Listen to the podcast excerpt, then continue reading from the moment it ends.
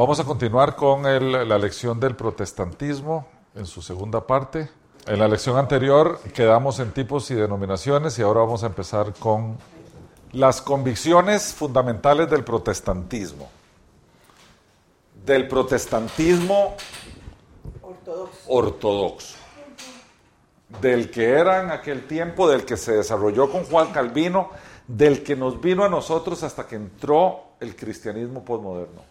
El protestantismo moderno, a ver, moderno comillas, el protestantismo, la reforma protestante que inicia Martín Lutero, la toma Juan Calvino y la estructura doctrinalmente.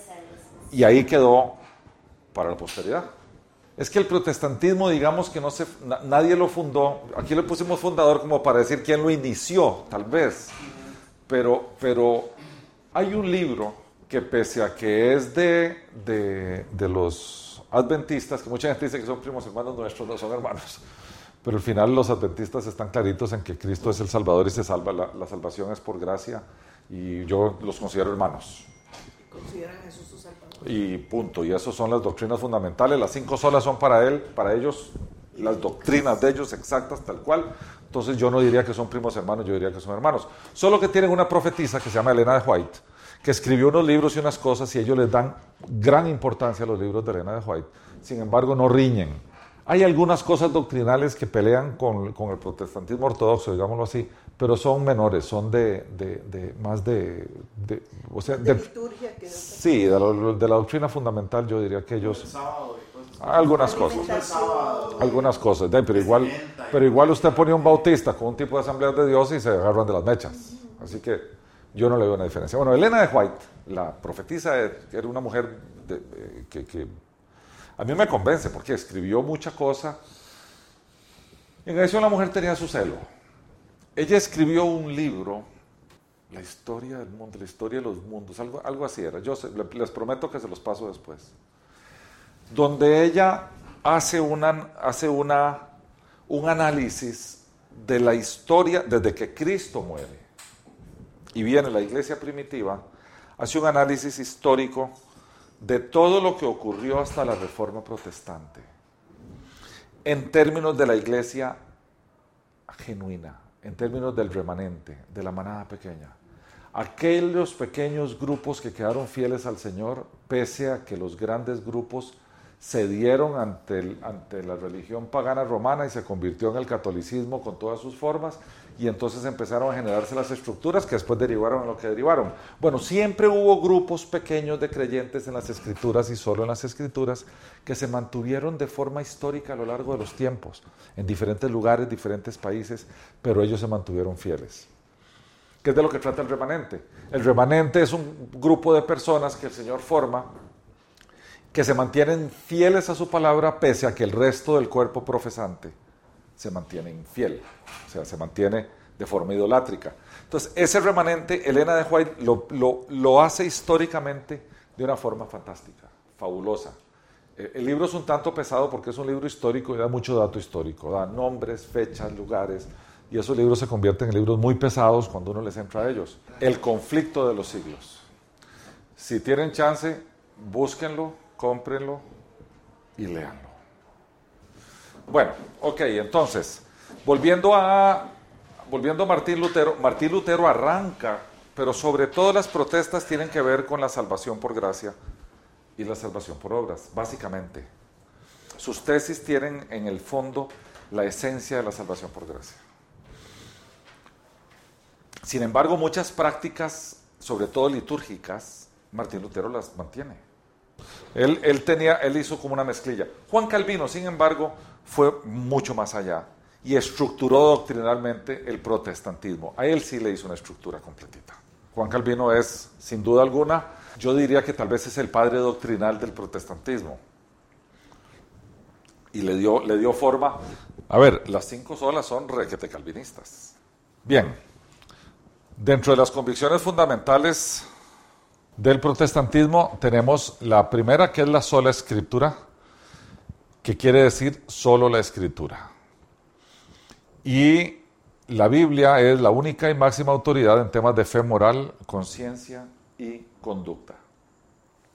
Los protestantes consideran la Biblia como un libro perfecto e inerrante. Inerrante quiere decir sin error. Y ese ha sido tal vez el tema más álgido del protestantismo versus el resto del mundo. El resto del mundo ha considerado que la Biblia tiene errores, que la Biblia está llena de fábulas y leyendas, y es que dependiendo de tu cosmovisión, así te acercas a la Biblia. Todo depende en qué actitud tiene uno cuando se acerca a la Biblia y de qué manera desea uno leerla. Cuando uno se acerca a la Biblia, la Biblia puede ser un libro de historia. La Biblia puede ser un libro de sabiduría. La Biblia puede ser un libro religioso. La Biblia puede ser un manual de conducta. La Biblia puede ser muchas cosas, porque la Biblia tiene esas características tan extrañas que solo ella tiene, que uno la puede leer desde muchísimos ángulos. Decía don Juan Stam, un profesor ya de la vieja guardia, que a él le cambió la vida cuando él un día, viendo el libro ahí enfrente, dijo, voy a decidir creer todo lo que la Biblia me dice. Y la voy a leer entendiendo que todo lo que ella dice es cierto. Y cuando hay algo que yo encuentre que me llama la atención, voy a investigarlo para ver por qué sí es cierto. Y dice que esa actitud le cambió la vida. Le cambió completamente la vida. O sea, acercarse a la Biblia a leerla en cómo sí en vez de cómo no o, por qué este error o este otro. Eso le cambió su vida. Es decir, le voy a creer a ella y cuando hay algo que no entiendo voy a buscarle a dónde se relaciona y, y dice que de repente se le abrió su entendimiento. Aunque la sola escritura nos hace que la Biblia tenga autoridad, el someterse a la autoridad bíblica separa al creyente del no creyente en muchísimos temas. Hoy en día, en la modernidad, más que nunca. Todo el tema del matrimonio gay, todo el tema de esos temas modernos que son que ahora se relativizaron tanto, ¿verdad? Lo que antes era malo ahora es bueno y lo que antes era bueno ahora es malo y todo ese tipo de relaciones. De la Biblia se pone en el medio y la cosa se complica. Yo me acuerdo una entrevista que le hizo Larry King. Ustedes se acuerdan de Larry King, el entrevistador famoso de CNN estaba hablando de un tema de los derechos gays, y entonces Larry King invita a John MacArthur, que cuando hablan de protestantismo siempre mandan a MacArthur, y mandan a un sacerdote católico, y mandan al alcalde de la ciudad de San Francisco. Porque en aquel momento había habido un plebiscito en, California y California había negado, había votado en contra del matrimonio gay, pese a que el alcalde de San Francisco estaba a favor. Entonces estaban en ese, en ese debate y dice el alcalde de San Francisco, no, yo estoy a favor del matrimonio gay, a mí me parece que eso no es discriminatorio, el que no los dejen, esto y lo otro. Entonces le pregunta a John MacArthur, dígame una cosa, ¿de qué religión es usted? Y le dice, yo soy católico. Le dice, ¿bajo qué autoridad está usted? En su tema de fe. Y dice, bajo la autoridad del Vaticano. Entonces usted está equivocado en creer que eso está bien, el matrimonio gay porque usted está bajo la autoridad del Vaticano. Entonces se vuelve el alcalde y dice, es que se vuelve el tipo y le dice, ok, es que el Vaticano es gobernado por hombres y los hombres se pueden equivocar, dijo el alcalde de San Francisco. Entonces se vuelve John MacArthur y dice, precisamente ese es mi punto, usted seleccionó la autoridad equivocada, yo estoy bajo la autoridad bíblica. Y en la Biblia, sencillamente Dios dice, eso no debe ser. Y si la Biblia dice, yo estoy bajo esa autoridad, y sencillamente no debe ser. Nunca se ha debido ser. La historia de la humanidad ha demostrado que eso está malo y lo que fue malo durante siglos de siglos de siglos no tiene por qué ser bueno hoy. Entonces el tema es, los que nos cobijamos bajo la autoridad de la escritura, vivimos bajo la autoridad de la escritura. Y eso se convierte, esto, la sola escritura, se convierte en un absoluto. Y ahí es donde la cosa cambia. En un mundo posmoderno, donde todo se relativiza, donde no hay absolutos, el que nosotros digamos que la Biblia es nuestra norma de fe y conducta y es la única y máxima autoridad, nos convierte a nosotros en creyentes de algo absoluto. Y ahí es donde nos separamos de los demás. Ahí es donde inclusive socialmente nos separan. No solamente religiosamente, socialmente nos separan. Porque hoy en día la gente cree que no... a ver, ¿cuál es la moda? La moda es una declaración clarísima que dice, no existen absolutos. La sola declaración de decir no existen absolutos es un absoluto en sí misma. Por lo tanto es ridícula. Si no existen absolutos, la declaración tampoco es válida. Entonces, este tal vez diría yo que este es un tema álgido, es un tema de fondo, de separación, de segregación de los protestantes del resto del mundo. La segunda, la sola gracia, que este fue la base de la protesta de Martín Lutero. La sola gracia dice que en salvación somos rescatados de la ira de Dios, o sea, la respuesta de su santidad y justicia ante el pecado, solamente por su gracia. Y en el solamente por su gracia, este último, estas últimas cuatro palabras han causado dentro del protestantismo un cisma, una gran división, porque vino posterior a, no muy posterior, pero posterior a, Juan Calvino, vino un, eh, un tipo que contradijo, se opuso peleó, batalló, hizo reuniones, convenciones, ¿qué les puedo decir? Pegaba brincos pavorosos relacionados con el tema de que la salvación es estrictamente por su gracia. El nombre de este señor es Jacobo Arminio. Jacobo Arminio decía que el ser humano en su libertad de elegir, o sea, en su libre albedrío, podía elegir o no elegir creerle a Dios en términos de que Jesús era su Hijo encarnado que murió por nosotros. Mientras que lo que postulaba Juan Calvino es, es que el ser humano no es, no, la fórmula no incluye al ser humano si es por gracia. Porque la gracia, al ser un regalo, al ser un don, al ser un regalo, es de elección de quien lo da a quien lo da. El que lo recibe no tiene derecho, ningún derecho a recibir el regalo que se está dando, porque si tuviera algún derecho no sería un regalo. Si él tuviera que hacer alguna obra para recibirlo, tampoco sería un regalo, porque estaría condicionado a una obra que él recibió. Y la gracia es incondicional. La gracia el Señor la otorga en su soberanía. La gracia no se la gana el ser humano, porque si se la tuviera que ganar, aunque sea diciendo acepto el regalo, ya no sería por gracia, sino que sería por obra. Entonces, este tema de solamente por su gracia separó, hizo una decisión irreconciliable hasta el día de hoy entre los protestantes que, hablan del predeterminismo, que se basa en la soberanía o el decreto de Dios en su gracia, y los arminianos que se basan en el libre albedrío y la capacidad que tiene el ser humano de elegir. Entonces los arminianos lo que dicen es que en la salvación Dios y el hombre actúan en conjunto, Dios ofreciendo la gracia y el hombre aceptándola. Mientras que los calvinistas dicen que en la salvación el hombre no tiene vela en ese entierro, Dios otorga su gracia soberanamente a quien él desea y él no se equivoca, así que él no la va a ofrecer a quien no se la va a recibir. Por tanto, la persona está predeterminada para recibir la gracia y por lo tanto es Dios el soberano que la otorga.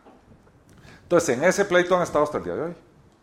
En el protestantismo, los adalides o los abanderados del, libre albedrío y los arminianos son los metodistas.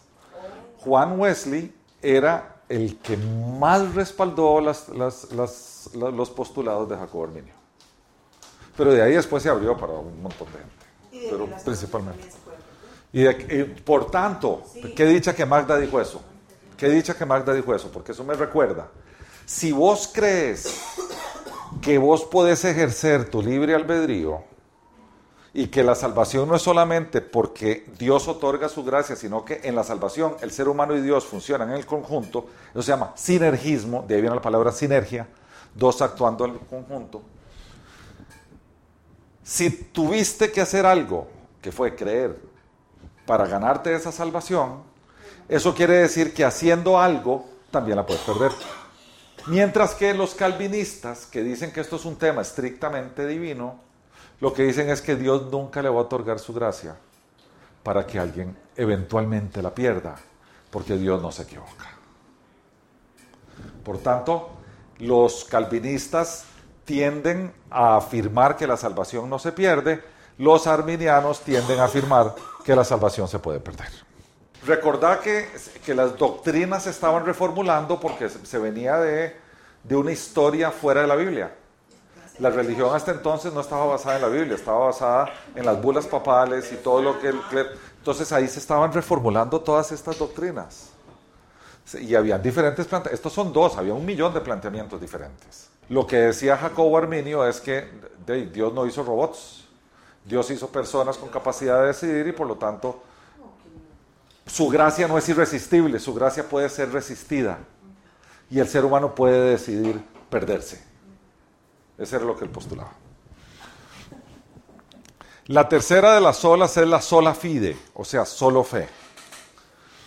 Y lo que postula es que la fe en la revelación del Padre a través del eterno Hijo de Dios es el único medio, por favor, no es el fin, es el único medio que tiene el ser humano para salvar su alma eterna de la condenación.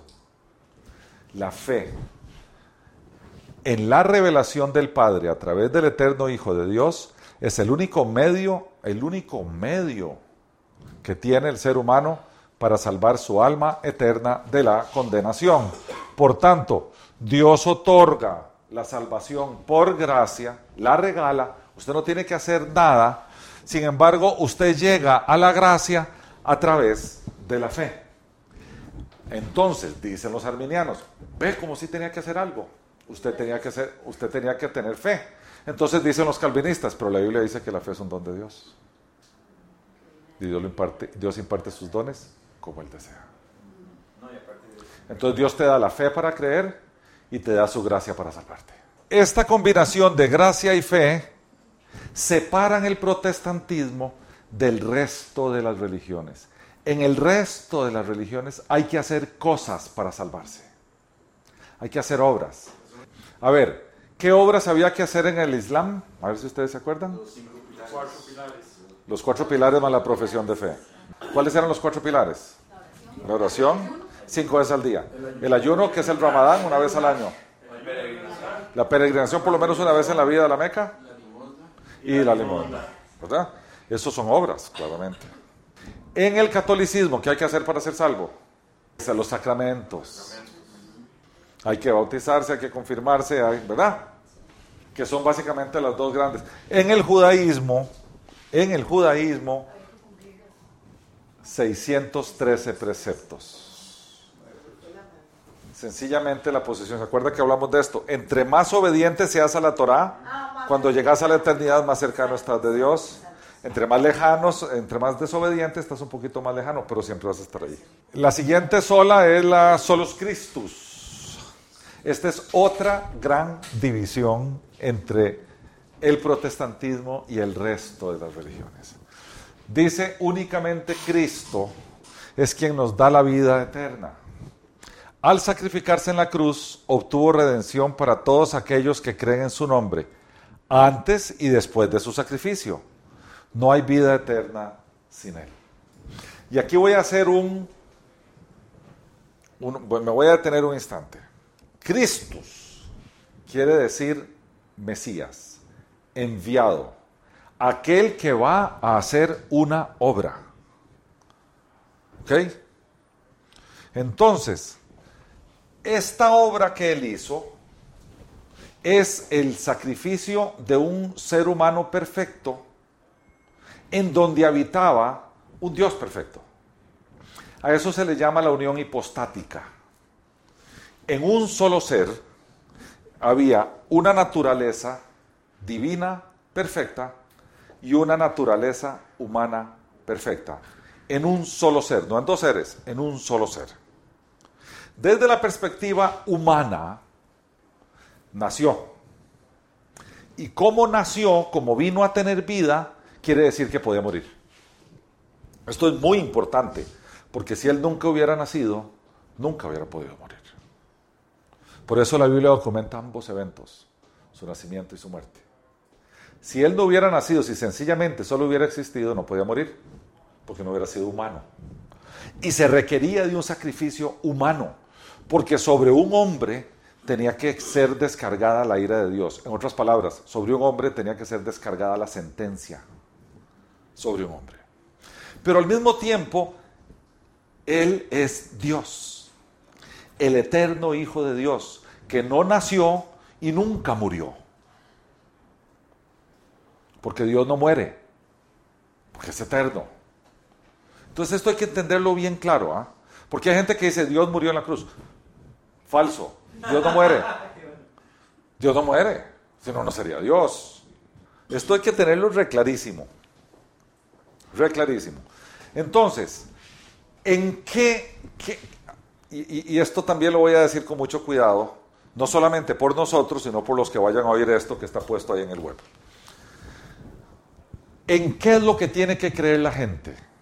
Porque por años, por años, se ha hablado de que la gente tiene que creer en el sacrificio de Cristo. Por años. Entonces eso descalificaría a todas aquellas personas que nacieron antes del sacrificio de Cristo. Que murieron, perdón, antes del sacrificio de Cristo. Porque ellos nunca se enteraron de que Cristo murió. ¿En quién hay que creer? En el eterno Hijo de Dios, que es la única revelación de Dios a los hombres, la única, no hay otra, la única, dice la Escritura, y que Él, desde los tiempos inmemoriales, planeó junto con su Padre tal sacrificio en favor del ser humano. Entonces, el eterno Hijo de Dios es entregado por su Padre voluntariamente para que se pueda hacer hombre y por lo tanto pueda morir. Y al morir, pagar el precio que todos nosotros teníamos que pagar por nuestras culpas. Pero Él es resucitado en cuerpo para que el mundo entero sepa que ese ser que murió era el Mesías anunciado. Entonces la resurrección nos sirve de gran señal de que aquel que murió tres días antes era verdaderamente el Cristo anunciado desde la eternidad pasada. Porque siempre estuvo allí. Siempre se supo que eso era necesario. El capítulo 53 del libro de Isaías claramente lo pone por allí. Que tenía que ser el siervo sufriente, ese siervo grande que sobre él iban a ser puestas todas nuestras iniquidades y que iba a ser llevado a la cruz y que iba a sufrir tremendamente y que calladito se iba a subir ahí, siendo Dios, teniendo el poder para bajarse. Entonces, ¿en quién, en qué hay que creer? ¿En qué hay que creer? Hay que creer en lo siguiente. Preguntémosle a Pablo en qué hay que creer. Bueno, primero preguntémosle a Juan qué fue lo que dijo Jesús que en quién había que creer. Porque de tal manera amó Dios al mundo que entregó a su Hijo unigénito para que todo aquel que qué, que crea en qué. ¿Verdad que no dicen su sacrificio? Dicen quién. En Él. Es que es en Él en quien hay que creer. Hay que creer que Él es quien dijo ser el eterno Hijo de Dios hecho hombre. Él dijo ser eso. En Él hay que creer. Porque cuando uno cree que Él es Él y después entiende lo que Él hizo, entonces uno comprende la verdad, a ver, central de la Biblia. Pero entonces hay que creer quién era Él. En Él hay que creer. Esta es la fe que predicamos. El que confiesa con su boca que Jesús es el Señor. ¿Quién era el Señor? Jesús. Y ahora de aquí en adelante, y cree de corazón que el Dios Padre le levantó de entre los muertos. En otras palabras, que se levantó en su resurrección, que el Dios Padre lo resucitó, por lo tanto lo calificó como el Mesías esperado. El que cree que Él era quien Él decía y entiende que el que resucitó era el Mesías esperado, será salvo. ¿Por qué será salvo? Porque se va a entregar en vida a tal Mesías. Y al ser el Mesías, al ser Señor, quiere decir que a partir de ese instante esa persona va a ser esclava de este Señor. Porque por algo lo llama Señor. Que era como los esclavos llamaban a sus amos, Señor. Y los amos le ordenaban a los esclavos. Porque en la esclavitud la única voluntad que se hace es la del Señor. Porque el esclavo no tiene voluntad. Entonces, cuando uno llama a Jesús Señor, uno le está diciendo, renuncio a mi capacidad de decidir, renuncio a mi libre albedrío. Ahora vos sos mi Señor y la voluntad que se va a hacer es la tuya, no la mía. Un creyente que entiende estas verdades entiende que uno está aquí para hacer la voluntad del que lo hizo. Jesús dijo, estoy aquí para hacer la voluntad del que me envió. Uno dice, yo estoy aquí para hacer mi propósito de vida, es hacer la voluntad del Dios Padre. Ese es mi propósito de vida. Eso divide, divide la gente que está sentada en las bancas de las iglesias. Las divide, porque no todo el mundo está dispuesto a hacer la voluntad del Padre, sino que cada uno está dispuesto a hacer su propia voluntad. ¿De dónde es importante el sacrificio que hace Cristo? Porque si ese sacrificio no se hace, no hay acceso al perdón de Dios. Como se hizo, los creyentes en este Señor llamado el eterno Hijo de Dios y en toda su revelación, que en el Antiguo Testamento claramente era el Jehová anunciado, el gran yo soy, automáticamente reciben perdón porque creyeron en el eterno Hijo de Dios como la Biblia lo promete. Ellos no están en un lugar misterioso porque no había cruz cuando murieron. La cruz tiene un efecto cosmológico, la cruz tiene un efecto eterno, tiene un efecto que trasciende tiempo y espacio. Tiene un efecto del Dios que trasciende el tiempo y el espacio. Porque de otra forma, Jesús hubiera sido un mentiroso cuando dijo que vosotros estaréis en el banquete junto con Abraham, Isaac y Jacob. Si no, esos no fueran salvos. Pero en la misma mesa, tirándonos un pollo frito, dijo Feli, estaremos con Abraham, con Isaac, con Jacob, con Pablo. Y dice Feli que un día vamos a estar tomándonos un café en una esquina y va pasando el bus y dice, mira, ahí va el Señor con Pablo, por allá donde va. Porque esa es tal vez dogmáticamente lo que en el evangelismo moderno, los evangélicos modernos creen, que hay que creer en el sacrificio. Y lo que la Biblia dice es que hay que creer en el que se sacrificó. Y eso es una diferencia de fondo. Teológicamente hablando, es una diferencia de fondo. Cuando uno la explica correctamente, está haciendo un esfuerzo evangelístico, y uno explica esto correctamente, la gente que levante su mano y diga, sí Señor, yo me quiero entregar a ti, es genuino. Sin duda el tema de solo Cristo nos separa a nosotros porque entonces también un día en una entrevista de Larry King le dijo Larry King a John MacArthur, dígame una cosa, y había un, un, budista ahí, entonces usted quiere decir que como solo Cristo, solo Cristo, el budista se va a ir a quemar a los infiernos. Y se volvió John MacArthur y le dijo, por supuesto, por supuesto que se va a ir a quemar a los infiernos. Usted debería creer en Cristo para salvarse, le dijo. ah, para usted, John MacArthur no se deja nada en el buche. Pero bueno. A ver, es que, a ver, ¿qué dijo Cristo? Yo soy el camino, la verdad y la vida y nadie, nadie, viene al Padre si no es por mí. Nadie, es un absoluto. Entonces usted ahora tiene que ir a digerir eso. Tiene que ir a digerir eso. Y la última sola, que también separa un poco a los, a los calvinistas de los arminianos, es solideo gloria. Solo la gloria de Dios.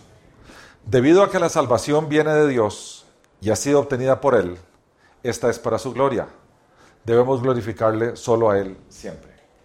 Si este evento de la salvación fuera sinergista, fuera sinérgico, en otras palabras, que Dios y el hombre actuaron en conjunto para que se diera, entonces el hombre tendría algo de gloria.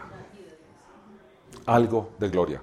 ¿Cuál es la gloria? De ahí yo lo vi y creí. Yo la tomé. Allá usted que no la tomó, yo sí la tomé.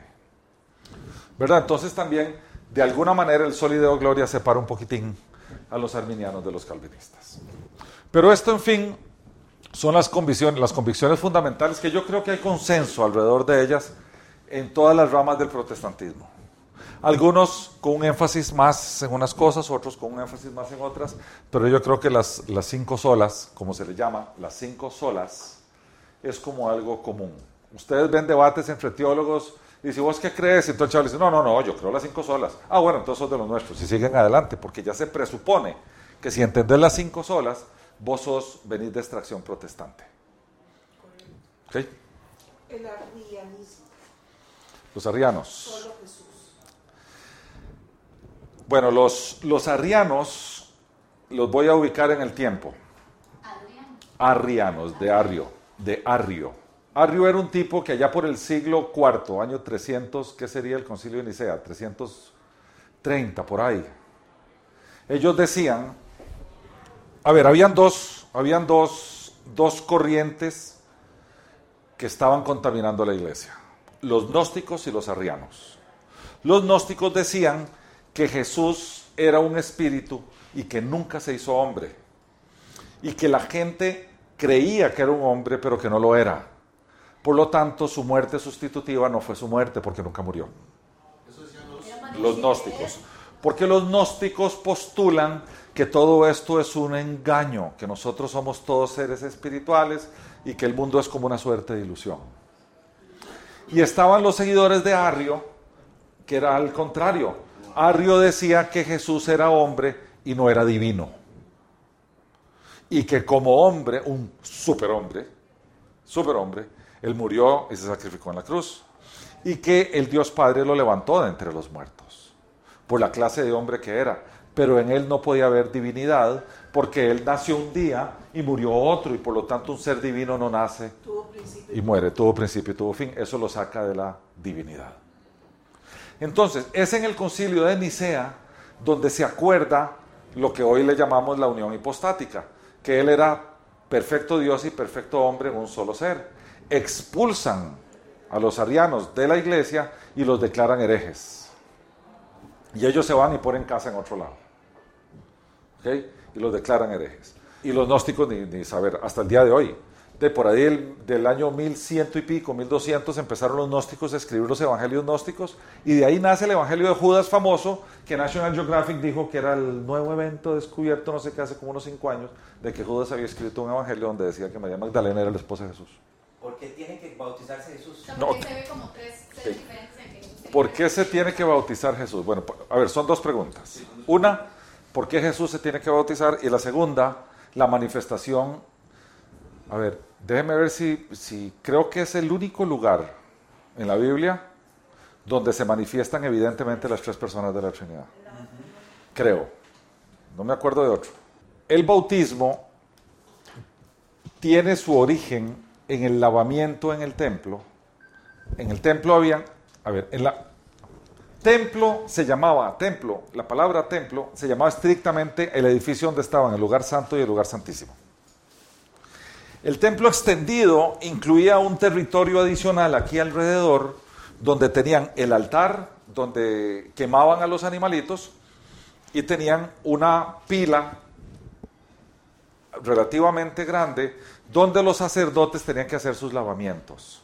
Se llamaban las abluciones, porque el agua tiene un simbolismo de purificación. Dos cosas, agua y fuego. El fuego también purifica, el agua y el fuego.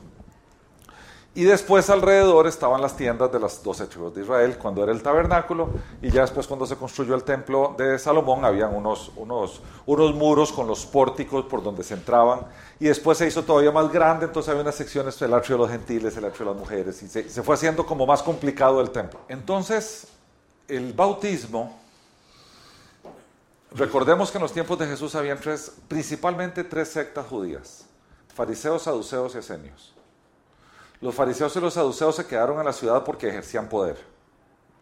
Los fariseos ejercían el poder en las sinagogas y los saduceos ejercían el poder en el templo. Y ellos dos se peleaban. Se peleaban tremendamente, porque los fariseos eran estudiosos de la palabra, los saduceos eran administradores de los sacrificios. Entonces tenían esos pleitos. El sumo sacerdote normalmente venía de los eh, saduceos, porque era el que gobernaba el business del templo, ¿verdad? Eh, eh, que fue precisamente el que desaparece después de que el templo es destruido por los romanos en el año 70. Los saduceos suenan como un saco de cachos, los fariseos sí se van felices por otro lado porque habían sinagogas por todo lado. Cuando Pablo andaba visitando las sinagogas en el Asia, ya cristiano, él se ponía el trajecillo de fariseo y entraba a las sinagogas y la gente decía, ¿qué nueva palabra nos traes? Porque ya se sabía que él era un, un, super conocedor de la ley, ¿verdad? Porque las sinagogas eran administradas por rabíes, que normalmente eran de las escuelas rabínicas de los fariseos, que eran los más arrechos de la ley. Eso se las sabían todas. Bueno, volvamos de vuelta. Fariseos, saduceos y esenios.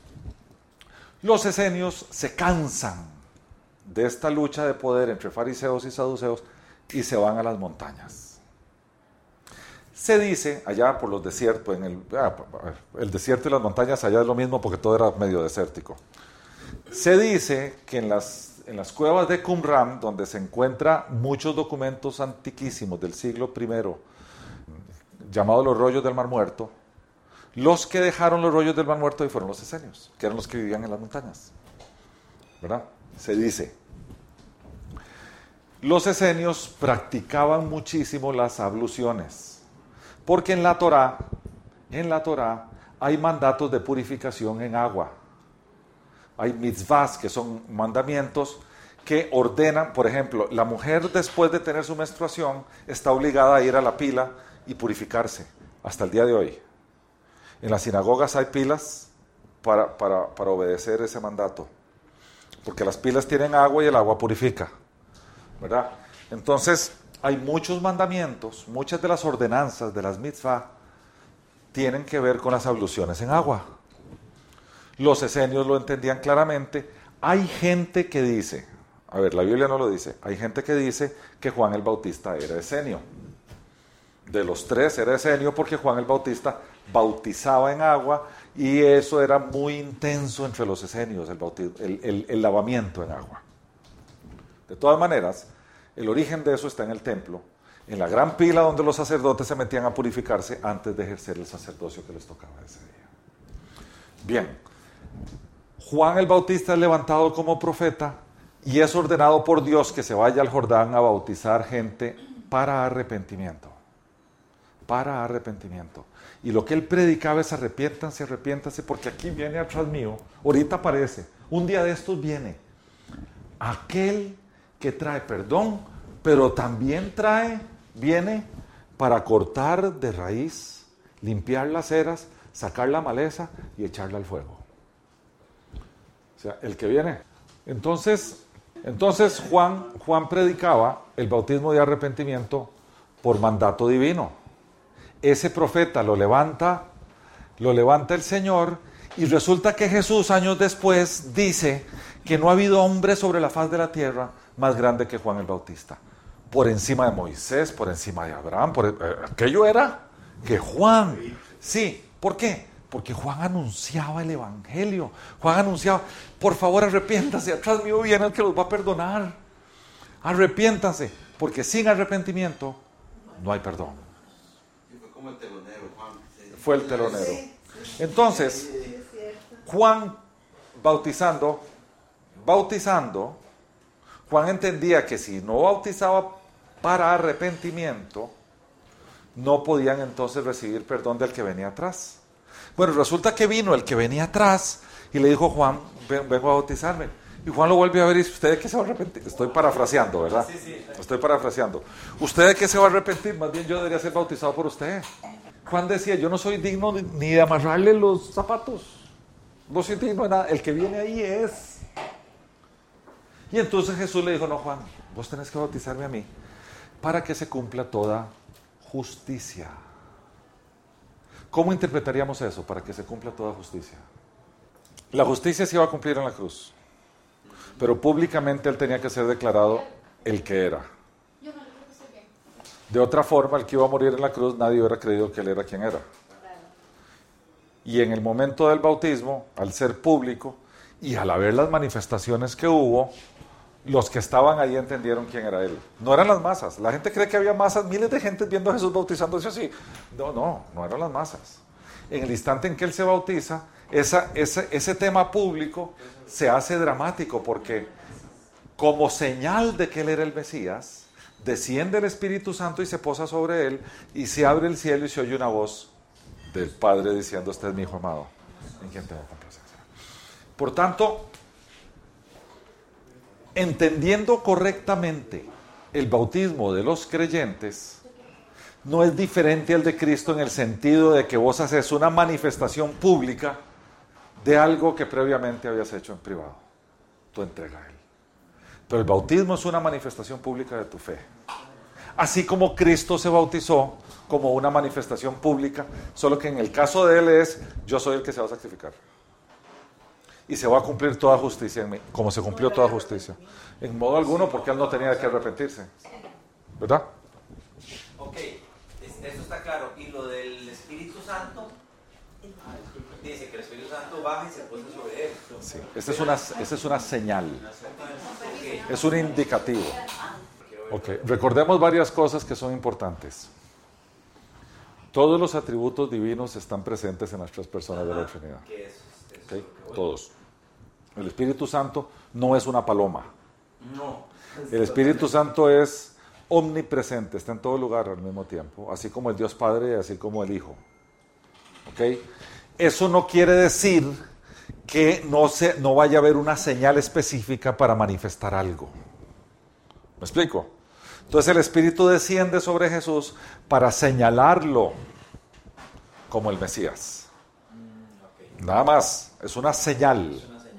Sí, El Espíritu, el Espíritu Santo no es una paloma. No, y ahí estaba. Es el Espíritu de Cristo, ¿qué te parece? Sí, sí, exacto. eh, eh, Estaba ¿Verdad? Cristo todo el tiempo. Lo que pasa que había que hacer una manifestación evidente, material, humana, para que se entienda de que Él estaba siendo señalado como que Él es el Mesías anunciado. Ok. Sí, porque la voz que se oye es el mismo también, o sea, es el mismo Exacto. Que- acordemos que Dios es uno, Por eso, es a lo que voy. O sea, ¿verdad? Se manifiesta de diferente forma, pero Dios sigue siendo, la unicidad de Dios no varía, es uno, es uno, ¿verdad? Ok, bien, pasamos a preceptos de conducta en el protestantismo. Los protestantes adoptan la norma ética y moral de las escrituras. Su declaración es clara. La Biblia es el documento que guía la fe y la conducta. Aquí, aquí es donde, donde se abren las divisiones, digámoslo así. Porque algunos asumen o toman las normas de conducta bíblicas moviendo el péndulo para el extremo de la literalidad. Y entonces las mujeres no pueden tener pelo corto, ni los hombres usaban pantalones. Entonces, eso es un ridículo legalista. Ese es un, un- un ridículo legalista, porque ni hombres ni mujeres usaban pantalones. Así que ustedes, hay algunas iglesias que prohíben que la mujer use pantalones porque es ropa de hombre. Pero uno, usted podría decir, no, los pantalones no son ropa de hombre porque en los tiempos bíblicos los hombres no usaban pantalones. El tema aquí pasa por otras cosas. Dependiendo de tu forma de ver eso, vos podrías decir, bueno, hay unos preceptos de conducta que eran estrictamente culturales y que hoy no aplican. Hay otros que dicen, ok, ¿quién tiene la capacidad de hacer una división entre cuáles se aplican y cuáles no? ¿Quién se va a rajar como la manta y decir esto no aplica y por lo tanto no hay que obedecerlo? ¿Y quién sí? Entonces, este tema de la norma de conducta es un tema que no es tan sencillo como uno cree. No es tan fácil como uno cree. Por ejemplo, en la primera carta de Corintios dice, la mujer calle en la iglesia. No permito que las mujeres hablen en la iglesia. Y esto no es un mandato mío, es un mandato del Señor. Literalmente hablando, eso dice. Pero después te encontrás en la, en la carta a los romanos, en la despedida, que hay diaconisas. ¿Verdad? Entonces, esto depende de la orientación doctrinal que tienen algunas denominaciones que después al final aterrizan en algunos pastores sobre qué sí o qué no. Por ejemplo, otra de las cosas que dice en, la escritura es que no se permite que las mujeres enseñen a los hombres. Porque el que enseña ejerce algún tipo de autoridad y la mujer nunca es autoridad por encima del hombre.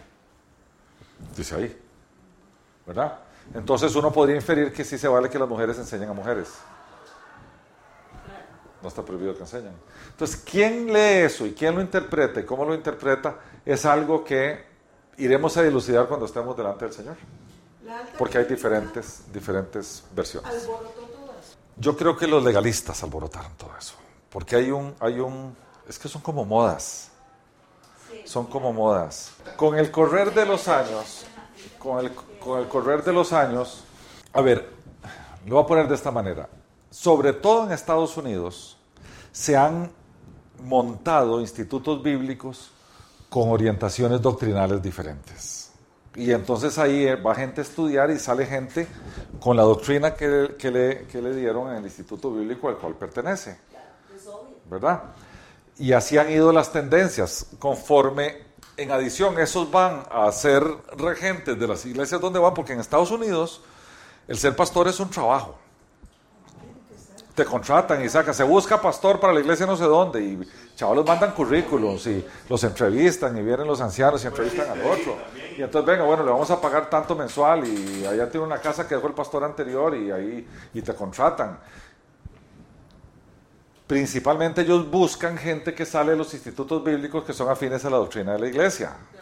Entonces hay diferentes cosas de acuerdo a diferentes iglesias y la gente tiende, por ejemplo, si yo nací en un pueblito donde la iglesia tiene una tendencia eh, qué sé yo, metodista, es muy probable que el pastor de esa iglesia venga de los institutos bíblicos metodistas y si yo nací ahí, me desarrollé en esa iglesia y yo quiero ser pastor, ¿a dónde voy a estudiar?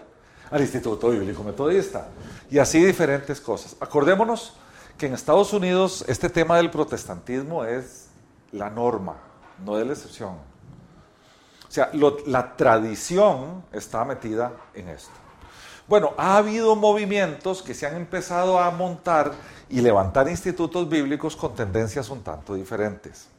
Hay cristianos protestantes que se han ido más hacia el tema filosófico, hay cristianos protestantes que se han ido más al tema textual, se le llama la crítica textual, ¿verdad?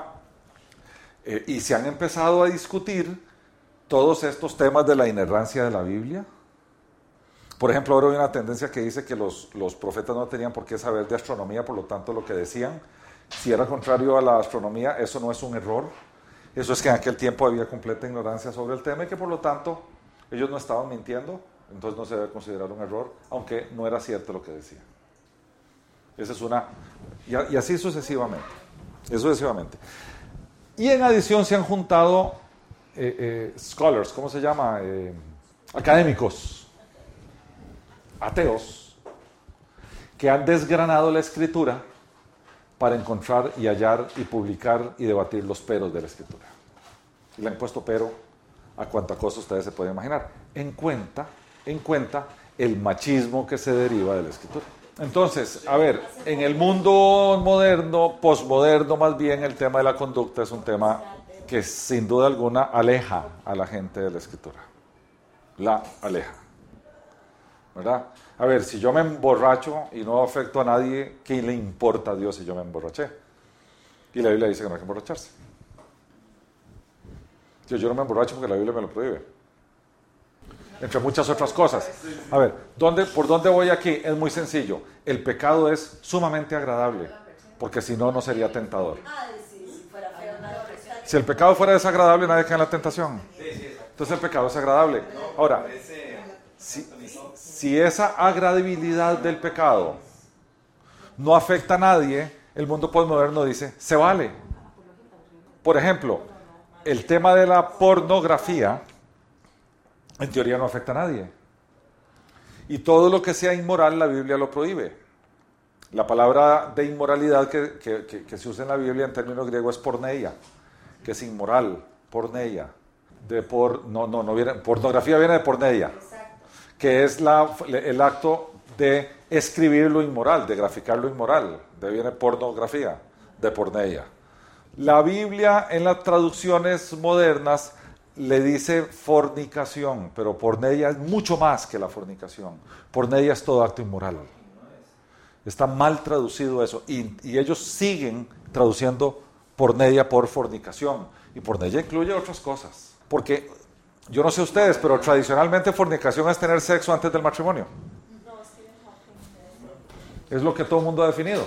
Y adulterio es tener sexo después del matrimonio con alguien que no es el, cónyuge. Pero la palabra, la palabra porneia que se usa en la Biblia trasciende la fornicación. Es todo acto inmoral. Entonces, el posmodernismo dice, no, usted puede hacer actos inmorales y no le afecta a nadie. Por ejemplo, la pornografía. Y el Señor lo que, lo que precisamente prohíbe porque causa un daño en, la persona que él ama, son inclusive esos actos inmorales que no afectan a otro. Él te lo prohíbe porque te, te perjudica a vos y Él te ama y Él no quiere que te hagas daño. En términos generales, la guía más clara de conducta está contenida en el Sermón del Monte, capítulos 5, 6 y 7 del Evangelio de Mateo. Ese es digamos que el gran resumen, la síntesis. Esa es como que la respuesta que Jesús nos da cuando nosotros le decimos, Señor, ¿cómo debemos comportarnos? Sermón del Monte. Es más o menos la síntesis de todo lo que puedas.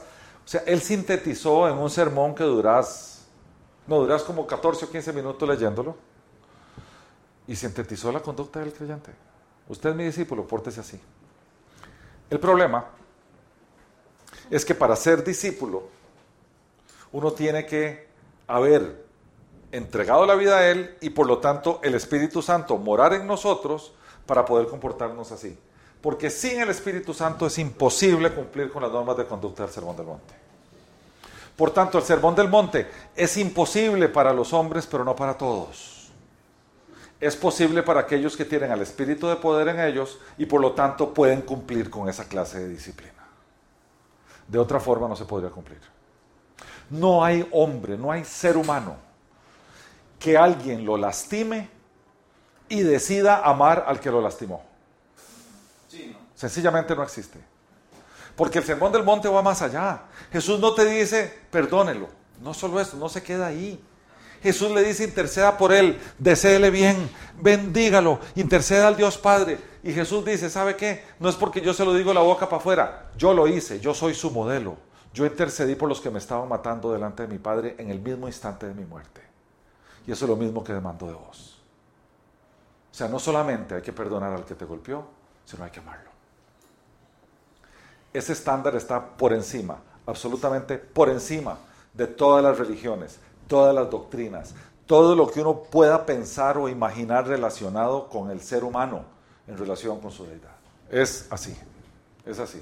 Entonces ahí sí se divide genuinamente el creyente del no creyente. Porque vieran que en el Sermón del Monte hay algo curiosísimo.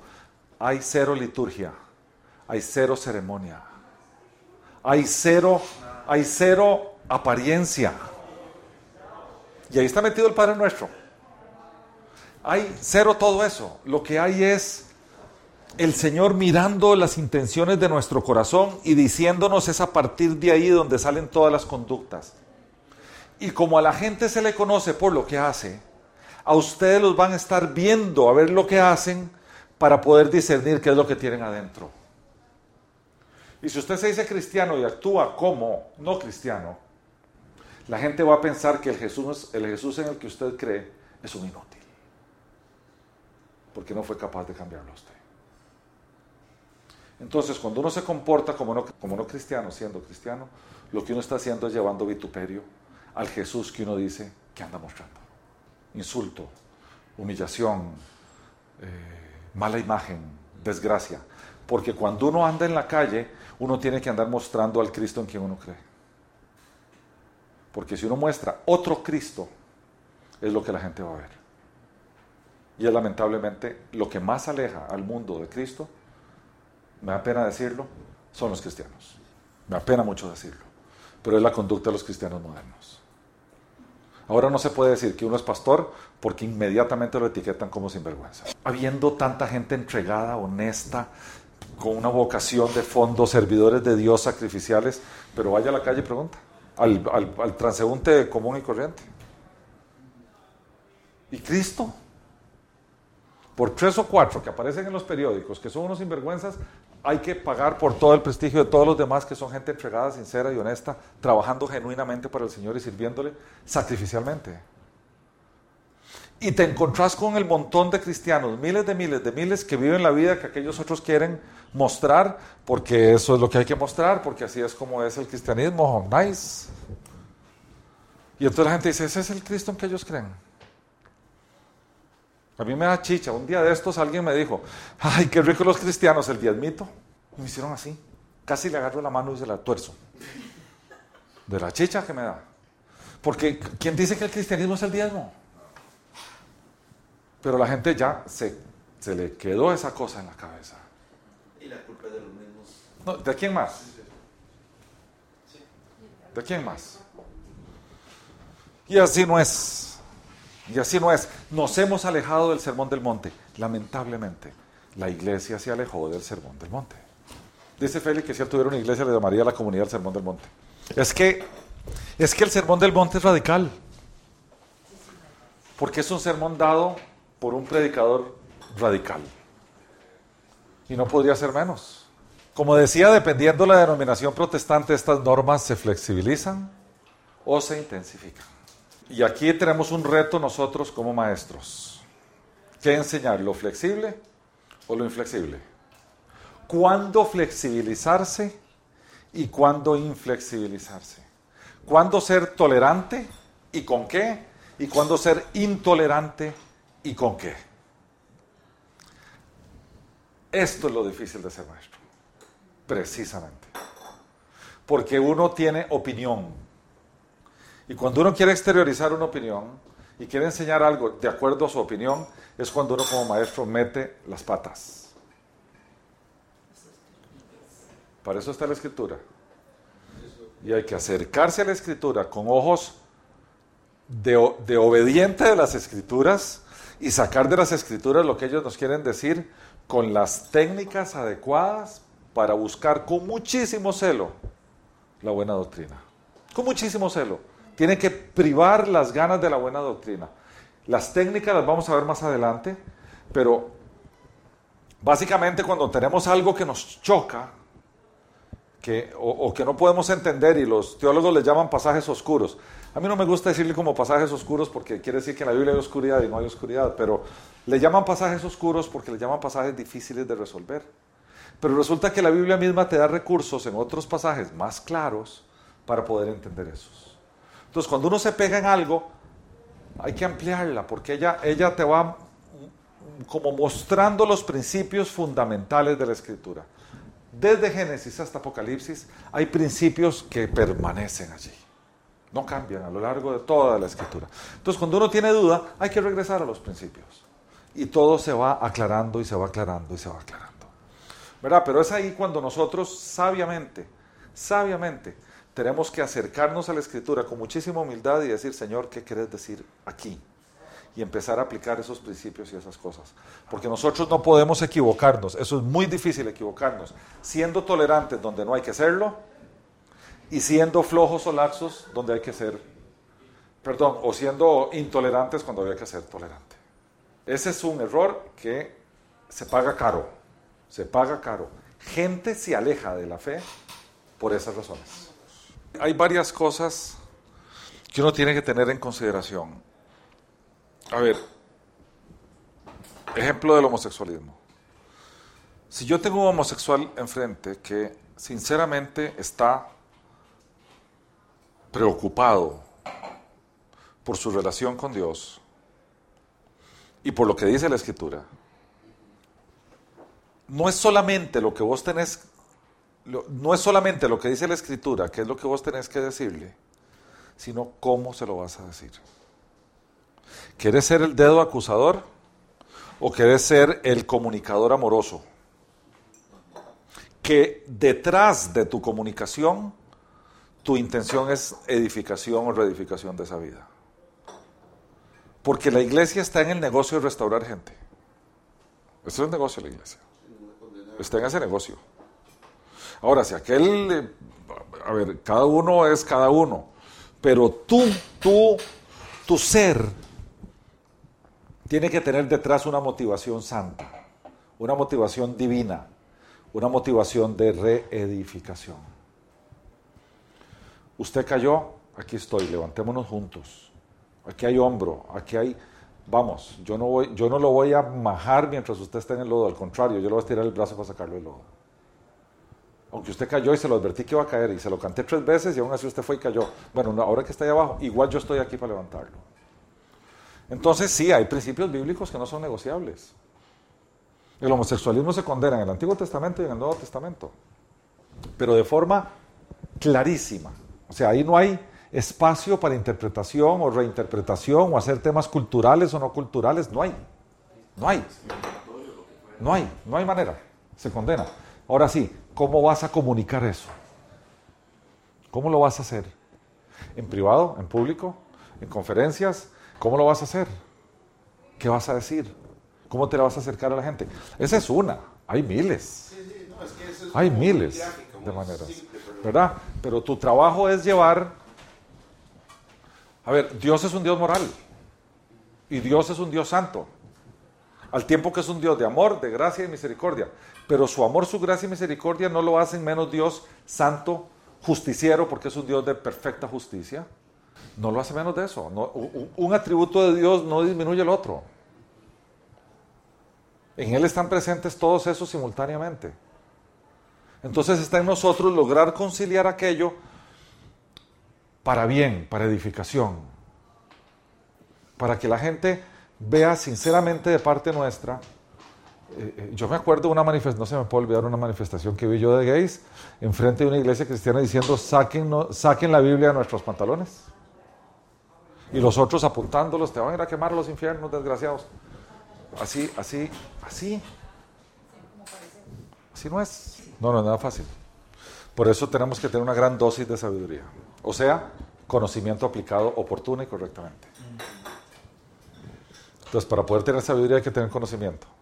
Y en adición hay que aplicarlo oportunamente, oportunamente y correctamente. Vamos a ir en búsqueda de la verdad donde quiera que ella nos lleve. ¿Estás dispuesto a renunciar a tu fe si la verdad te lleva a otro lado?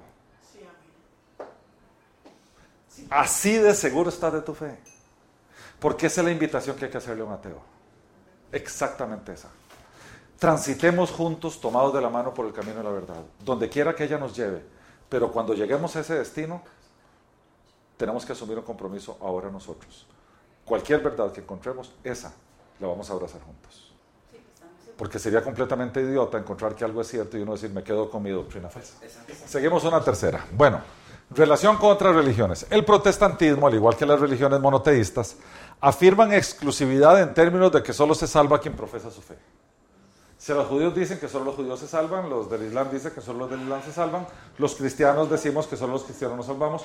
Si te divides en católicos y protestantes, los católicos dicen que solo los católicos se salvan y los protestantes dicen que solo los protestantes se salvan. En términos del protestantismo, es más excluyente todavía porque se basa en la declaración de Jesús que dice, yo soy el camino, la verdad y la vida, nadie viene al Padre, si no es. En algunas secciones del protestantismo hay una tendencia al ecumenismo. Eso es una tendencia o movimiento que busca la restauración de la unidad de los cristianos, es decir, la unidad de las distintas confesiones religiosas cristianas históricas, separadas por cuestiones de doctrina, de historia, de tradición o de práctica. Típicamente católicos ortodoxos, católicos romanos y protestantes. El ecumenismo se enfoca en los, denominadores comunes y excluye las diferencias doctrinales. Y yo creo que del ecumenismo ya hemos hablado aquí lo suficiente. ¿Verdad? Con el resto de las religiones, sencillamente el protestantismo no se relaciona. Es un no rotundo. Budistas, hinduistas, nueva era, sencillamente es un no rotundo, no hay ninguna. A ver, aprovechando, quiero hacer una parte ahí. Es bien curioso porque yo creo que más bien el cristianismo bíblico, y ya no estoy diciendo el protestantismo, estoy diciendo el cristianismo bíblico, que no necesariamente es lo mismo. Yo creo que no es exclusivo. Yo creo que el cristianismo bíblico es inclusivo. ¿Por qué razón? Porque la cruz se levanta para todo aquel que quiera sea hinduista, sea budista, sea lo que sea, y usted abraza la cruz y la cruz no le pide a usted, ahora sí, cambie de religión. Ahora empiece a ir los domingos a tal lado, ahora empiece a ir los jueves a tal otro. Ahora tiene que hacer A, B y C liturgias, tiene que consumir tal cosa, dejar de consumir tal otra. Su salvación no depende de a dónde va, qué consume o qué deja de consumir o qué rito practica. Su salvación no depende de eso. Entonces yo creo que no es exclusivista. Yo creo que más bien es inclusivista. No importa lo que usted practique, no importa lo que usted haga, no importa lo que le prohíben comer o lo que come, no importa las ceremonias que usted hace tres veces por semana o lo que no come. Usted solo, la cruz está para usted. Y hay un Salvador esperándolo. Venga donde venga. Si usted le pregunta a un protestante de hueso colorado, dice, sí, pero tiene que congregarse los domingos, leer la Biblia, leer esto, leer el otro. Yo no encuentro en la Biblia ningún lugar que diga eso. En ningún lugar. Entonces son los protestantes los que hacen el protestantismo exclusivo. Sin embargo, el cristianismo bíblico en su esencia no lo es. No pone condición alguna para venir a la cruz y no pone condición alguna para permanecer en ella. Porque la cruz cambia. Y la gente va a cambiar por la cruz. No porque el pastor le dijo que tiene que hacer A, B, C o D. Porque yo sé, y, Magda, que tiene tantos años de andar en esto, sabe cuán obedientes son las ovejas a los pastores. Ah, porque el pastor dijo, eh, que cuando el pastor las ve, hacen caso. Apenas el pastor da la vuelta, hacen lo que les da la gana. Porque a quién hay que obedecer, al pastor o a la cruz.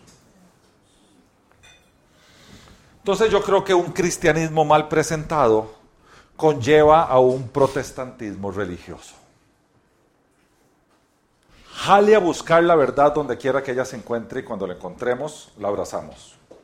El tema es, vos sos budista, vos sos hinduista, vos sos musulmán, vos sos judío, vos sos católico, vos sos evangélico de hueso colorado, vos sos esto. Hagamos una cosa, hagamos el club de los buscadores de verdad. Ese club. ¿Podemos ir todos juntos? Todos juntos podemos. ¿Se vale ir a buscar la verdad? Se vale. Esa sola declaración es prohibitiva en los demás. A usted un católico no lo dejan buscar la verdad, si usted es judío no lo dejan buscar la verdad, si usted es musulmán no lo dejan buscar la verdad, si usted no lo dejan. No lo dejan. Son exclusivistas, ¿a dónde voy a ir a buscar si aquí está la verdad? Mutuamente excluyen. Se excluyen. No te dejan, no te lo permiten. La Biblia te lo permite. Y una vez que la encontraste y la abrazaste, no hay que ir a hacer el montón de obras para permanecer con el favor de Dios. Vamos de vuelta a la verdad. Porque si encontraste la verdad, es que es diferente, depende de cómo lo planteas. Claro, es que yo lo entiendo. Vos lo estás planteando en términos evangelísticos. Mae, musulmán, yo soy protestante, mae, usted se va a ir a quemar a los infiernos, crea en Cristo. Claro, claro, eso es. Ese es un evangelismo mal presentado. Pero ese es el por qué nos tachan tantos Bueno, precisamente. Por eso yo creo que, repito, el cristianismo bíblico no es exclusivista, el protestantismo sí lo es. Ese es mi punto principal. Arrepentidos pecadores. Ah, anda y vas a ir a acompañar a Mahoma a los infiernos, le dicen a los musulmanes. Ah, Qué bárbaro, sí, ¿cómo se va? ¿Me explico? cuando veamos, vea, cuando veamos, cuando veamos evangelismo, vamos a ver un montón de comillas, pilares evangelísticos que se han usado por años de años de años en el protestantismo de aquel entonces y en los evangélicos modernos. ¿Ok? Yo voy a tener que tocar eso con pinzas porque tenemos, tenemos una que ha ejercido ese ministerio por años aquí en la mesa. Por años. Pero el tema es, el tema es, yo no puedo ir a convencer a alguien diciéndole que él está equivocado y yo no correcto. Porque en ese preciso instante estoy levantando un muro. En ese preciso instante. Pero ya vamos, no, es un tema bíblico, corre por la Biblia. Porque la Biblia lo que nos enseña es que el que convence a aquel que está equivocado es el Espíritu Santo, no yo. Ese no es mi rol. Ese no es mi rol. Entonces ahí vienen las estrategias que decía Marta. Estrategia, esto, estrategia evangelística, tica, tica, porque nosotros sabemos más de estrategia que el Espíritu Santo. La gran comisión. Y la gran comisión es gravísima, la gran comisión. Porque la gente cree que la gran comisión es evangelizar. Y la gran comisión es ir a hacer discípulos. Peor. No dejar. Bueno, sigamos aquí. Oraciones y prácticas. Protestantismo, oraciones y prácticas. La oración es clave en la vida protestante. Se entiende que es a través de ella que se habla con Dios y es a través de las escrituras que Dios le habla al creyente. ¿Ok? Vean que aquí no estamos diciendo que la oración es para pedir. Estamos diciendo que con la oración, a través de la oración, hablamos con Dios. La gente ha interpretado que orar es pedir. La oración protestante es sincera y reflexiva en oposición a los rezos de otras religiones, los cuales son calificados como hipócritas y mecánicos. No nosotros. Jesús los califica como, como hipócritas y mecánicos. No nosotros. En el Sermón del Monte, el Señor, antitos de hablar de cómo hay que orar y empezar con el Padre Nuestro, el Señor habla de las oraciones hipócritas de los fariseos versus la nuestra que tiene que ser del corazón, sincera. Y habla de la oración mecánica de los gentiles que solo con vanas repeticiones y como loras, y la nuestra en vez de ser mecánica tiene que ser reflexiva. No solamente tiene que salir del corazón con una sinceridad tremenda, sino que tenemos que comprender e interiorizar lo que nosotros estamos diciendo y hablando con Dios. Esa es la gran, gran, gran diferencia. Créanme que en oraciones protestantes yo he oído hasta el cansancio gente que repite como loras, convirtiéndose en vanas repeticiones en oraciones mecánicas. A ver, la forma como se terminan todas las oraciones en todas las iglesias es mecánica. Todo esto te lo pido en el nombre de Jesús, amén. Y mecánico puro. Ya eso es una mecánica. Es la coletilla, pero es una fórmula mecánica. Es una fórmula mecánica. Y una repetición es una repetición, no importa el color que le ponga. Es una repetición. A menos, a menos, a menos de que sea reflexiva. Decía, ¿quién era el que decía? Juan Stam decía. Juan Stam decía que, Juan Stam decía que nosotros los evangélicos hemos degradado el amén. Lo hemos degradado. Entonces dice, Juan Stam que él estaba una vez en una conferencia, entonces había, había un coffee break. Había un coffee break. Y entonces él estaba sirviéndose un café, venía una, una que está de atrás y le dice, señora, le paso el azúcar. Amén, amén, amén, amén. Ah, a ver, ¿sabe, ¿Sabe qué quiere decir amén? Así se haga en mí. Así se haga en el azúcar. Esos tres horas de esplenda le pasó. Amén, amén, amén, tres horas de esplenda. Bueno, sigamos. Es que la oración tiene que ser reflexiva. La gente no entiende que tiene que ser reflexiva. Tiene que ser reflexiva. Estás hablando con papá. ¿Cómo va a ser mecánico aquello? Las reuniones de creyentes se denominan cultos. Generalmente la liturgia, porque hay liturgia, hay un orden, hay un protocolo. Consiste en un tiempo de alabanza, uno de recolección de diezmos y ofrendas y una prédica presentada por un pastor. Ocasionalmente se convocan creyentes hacia el púlpito para orar por necesidades específicas. La otra, usualmente una vez al mes se recuerda la última cena consumiendo simbólicamente pan sin levadura y vino o jugo de uvas. Esa sí es una ordenanza. Esa es una ordenanza de Jesús. Esa es una, no, es usual, es tradicional una vez al mes. Si usted quiere, la puede hacer tres veces diarias. La Biblia no dice cuántas veces. Usualmente, usualmente las iglesias se hacen, yo no sé si en la puerta se hacía menos, más frecuente. Sí, una vez al mes es lo que usualmente se hace.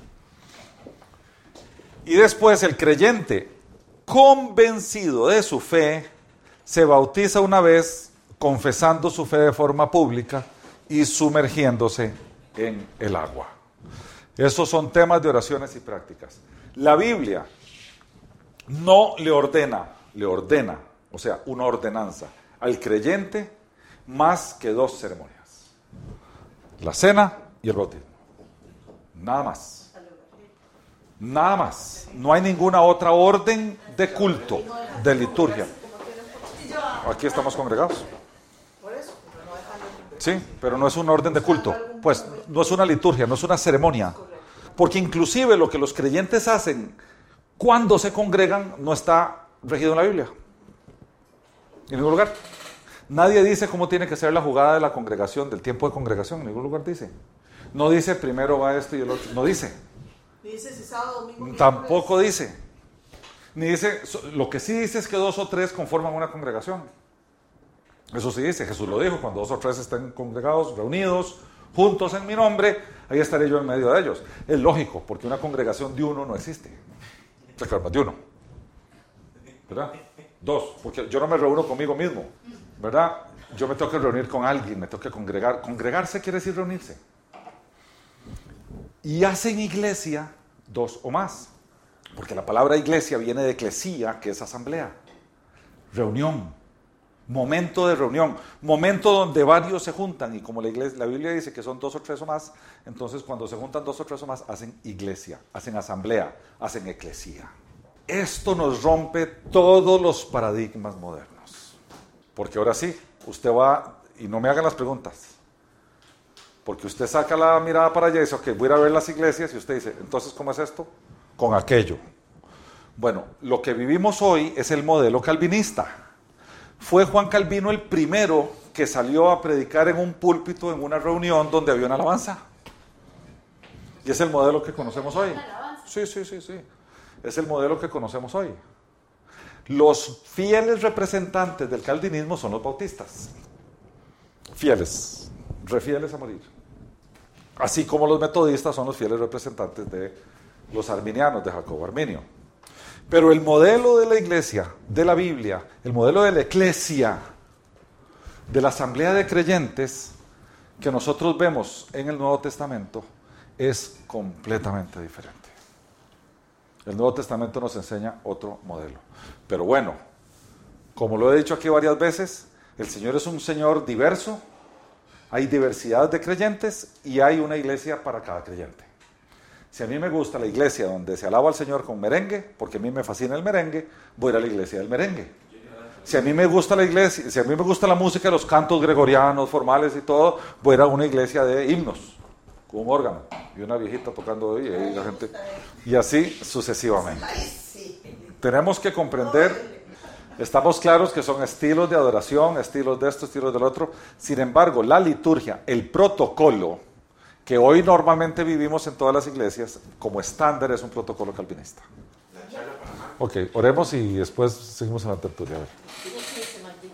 Te damos gracias, Señor, Dios del universo, Señor de la cruz. ¿Cuánto nos cuesta, Señor, comprender lo simple de tu evangelio? De veras que como humanos, Señor, lo queremos adornar, le agregamos y le agregamos y le agregamos y al final nos damos cuenta que lo que brilla es tu cruz.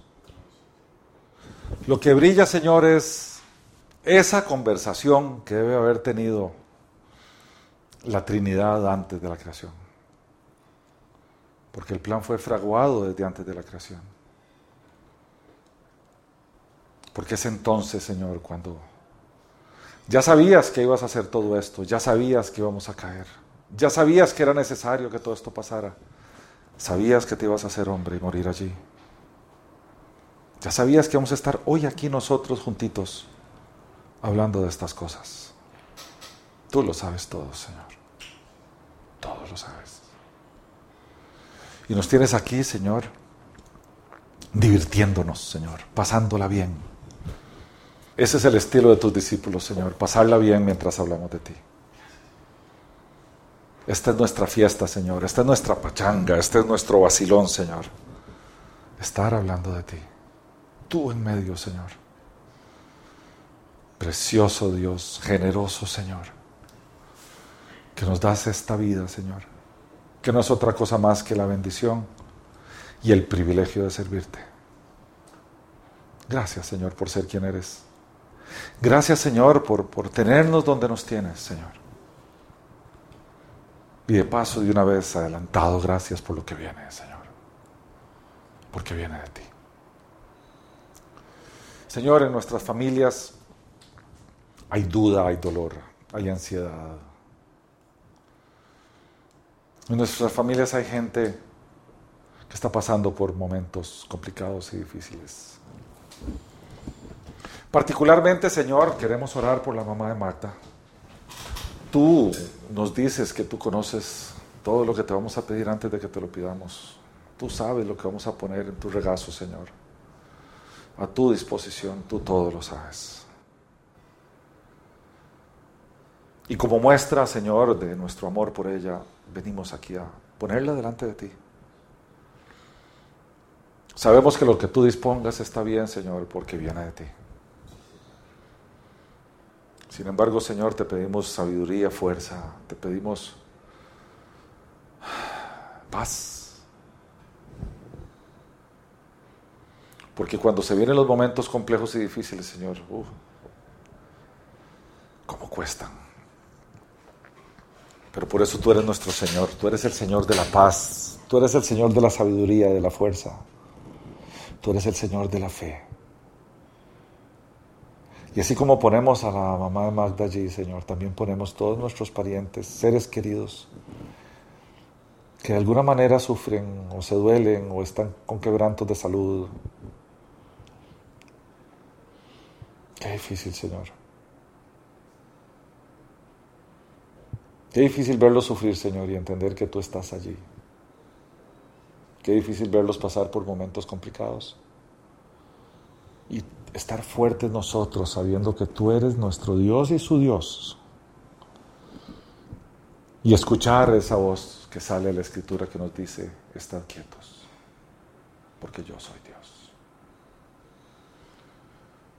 Sí, Señor, estamos quietos, porque tú eres nuestro Dios. A ti sea la gloria por siempre, Señor. Amén.